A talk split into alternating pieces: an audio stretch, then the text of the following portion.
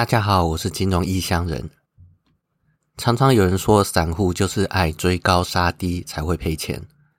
但是追高杀低的动能投资法，经过了一百多年的实战验证，确实是有效的，而且多空都能赚。如果能把动能使用的好，你就可以脱离只会做多、对股灾恐慌的日子了。在古典动能投资的时代，他们把动能定义为。表现好的投资会持续好的表现，表现差的投资会持续有差的表现。就像牛顿第一运动定律：动则恒动，静则恒静。到了二十世纪初，逐渐有一些作者出了有关动能投资的书，其中最著名的就是《股票作手回忆录》一书当中，杰西·里佛摩说过：“买进不嫌股价高，卖出不嫌股价低。”这就是很明显的动能投资。也有人说，上升趋势中做多最强势的股票，下降趋势中则放空最弱势的股票。第一篇有关动能的论文是在一九三七年被提出的。这两位论文的作者手工整理了一九二零年到一九三五年之间的股票年度绩效，表现优于中位数的股票，在隔年绩效也优于中位数的趋势非常明显。而近年来使用动能投资出名的人，你可以从杰克斯瓦格的《金融怪杰》系列的书中去找，其中最有名的大概是威廉欧尼尔，他的《笑傲股市》这本书到现在都还买得到。但是讲到动能为何有效，多数使用者说不出个所以然，只能说观察到的现象是这样。但是今天要介绍这一本双动能的书。他在书中讲了一些动能投资有效的心理因素，他洋洋洒洒列了十三项，我取其中几项来讲就好了。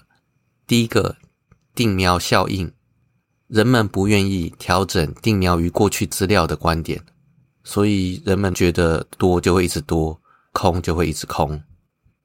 第二个，确认偏差，人们一旦采纳了某个观点，就会忽略其他反证。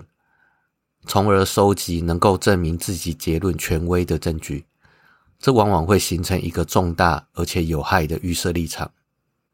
第三个群居行为，也可以说是从众行为，大家说的就是对的。第四个处置效应，投资人为了锁定获利而过早卖出成功的部位，因而减少获利，或者是为了期待反败为胜而持续持有亏损的部位。导致亏损扩大。整体来说，动能投资之所以有效，是因为人性的情绪偏差。这些偏差导致市场反应不足，跟着出现延后的过度反应。任何一个经过数十年以上验证有效的投资法，其背后都有人性很难改变的心理因素。动能投资法也不例外。动能投资分成绝对动能与相对动能。绝对动能就是古典动能的概念。投资标的跟自己比较，上涨横涨，下跌横跌。现在一般听到的动能都是这一种。相对动能则是把最强跟最弱的族群做比较，有可能是做多强势的标的，或者是放空弱势的标的，也有可能同时两个都做。这就是市场中立的概念。相对动能虽然能够提高绩效，但是相对于买进持有策略来说，绩效波动会比较大。而且最大的账户净值损耗也会比较大，而绝对动能在效果上基本上跟相对动能类似，但是绝对动能可以降低最大账户净值的损耗。作者经过研究之后发现，同时运用绝对动能和相对动能，可以兼具两者的优点，既可提高报酬率，又可降低最大账户净值的损耗。作者将这个策略取名为双动能。这个策略。可以让投资人永远融入市场。作者使用 S M P 五百代表美国市场，然后用 M S C I 所有国家指数不含美国来代表美国以外的市场。另外拿美国整体债券来当做避风港。他这整个策略取名为全球股票动能，简称 G E M。G E M 的操作逻辑很简单明确，每个月初先评估。S M P 五百，还有美国以外的市场，哪一个绩效比较优？然后再把表现好的来跟美国国库券做个比较，最后评估出来表现最好的就是当月投资标的。作者回测了1974年到2013年这四十年当中十年期的绩效，而且用标准差、夏普指数还有最大账户净值损耗来评估。作者用来比较的分类有 GEM，还有全球市场的相对动能、全球市场的绝对动能。买进持有 S&P 五百，或或买进持有 MSCI 全球指数不含美国。最后一个类别则是百分之七十的全球市场不含美国，再加上百分之三十的美国整体债券。最后这个类别是用来对比传统的股债分配。而这些类别当中有一点点可惜的是，它绝对动能用的是全球市场指数，而不是 S M P 五百。我们现在比较一下 S M P 五百跟全球国家市场指数，这边可以看到 S M P 五百平均年度报酬有十二点三四个 percent，至于全球指数的话，只有八点八五个 percent。那标准差的话，两个都差不多，十五点五六、十五点五九。但是夏普指数的话，两个就差很多了。，S M P 五百是零点四二，几乎是全球指数的两倍了。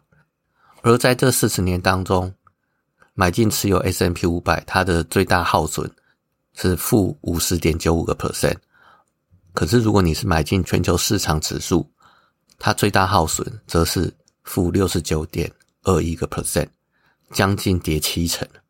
如果要买进持有的话，S M P 五百比全球市场指数好太多了，不止报酬率高四个 percent，下部指数也接近是两倍。然后更重要的是最大耗损。S M P 五百只有一半，但是全球指数却是跌接近七成。这也是为什么巴菲特会推荐买进持有 S M P 五百的 E T F 的理由。接下来再把全球市场指数的绝对动能策略数据拉进来做个比较，它的年度报酬部分跟买进持有 S M P 五百差不多，大概都是十二点多。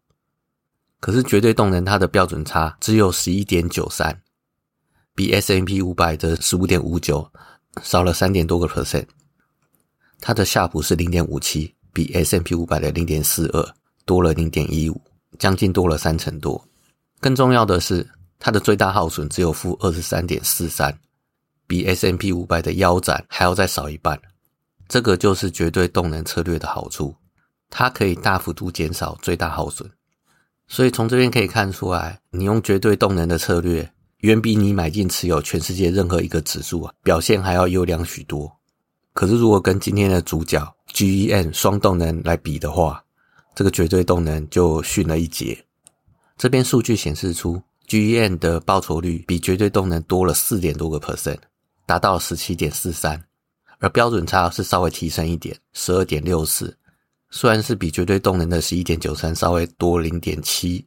但是也比买进持有 S M P 五百的十五点五九低了接近三，而这两个就反映在夏普指数上，G G N 的夏普指数有零点八七，比绝对动能零点五七还多了零点三，它甚至是买进持有 S M P 五百夏普指数的两倍。更重要的是，它的最大耗损比绝对动能还要再少一些，是负二十二点七二。所以，如果单纯把双动能 GEM 跟绝对动能来比较的话，你会发现它的报酬率多了一截，标准差稍微增加一点，但是夏普指数大幅度提升，最大耗损则稍微降低一些。从这些角度来看，GEM 是远远优于绝对动能的。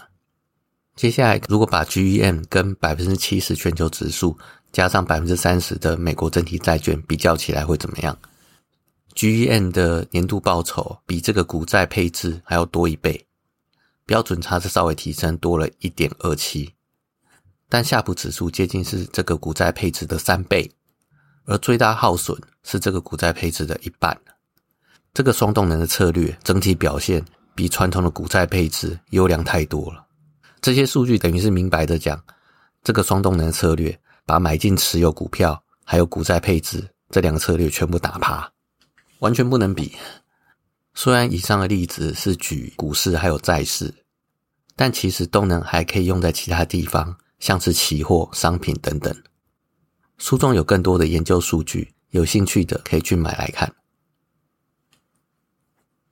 好了，我是金融异乡人，今天就先到这边，拜拜。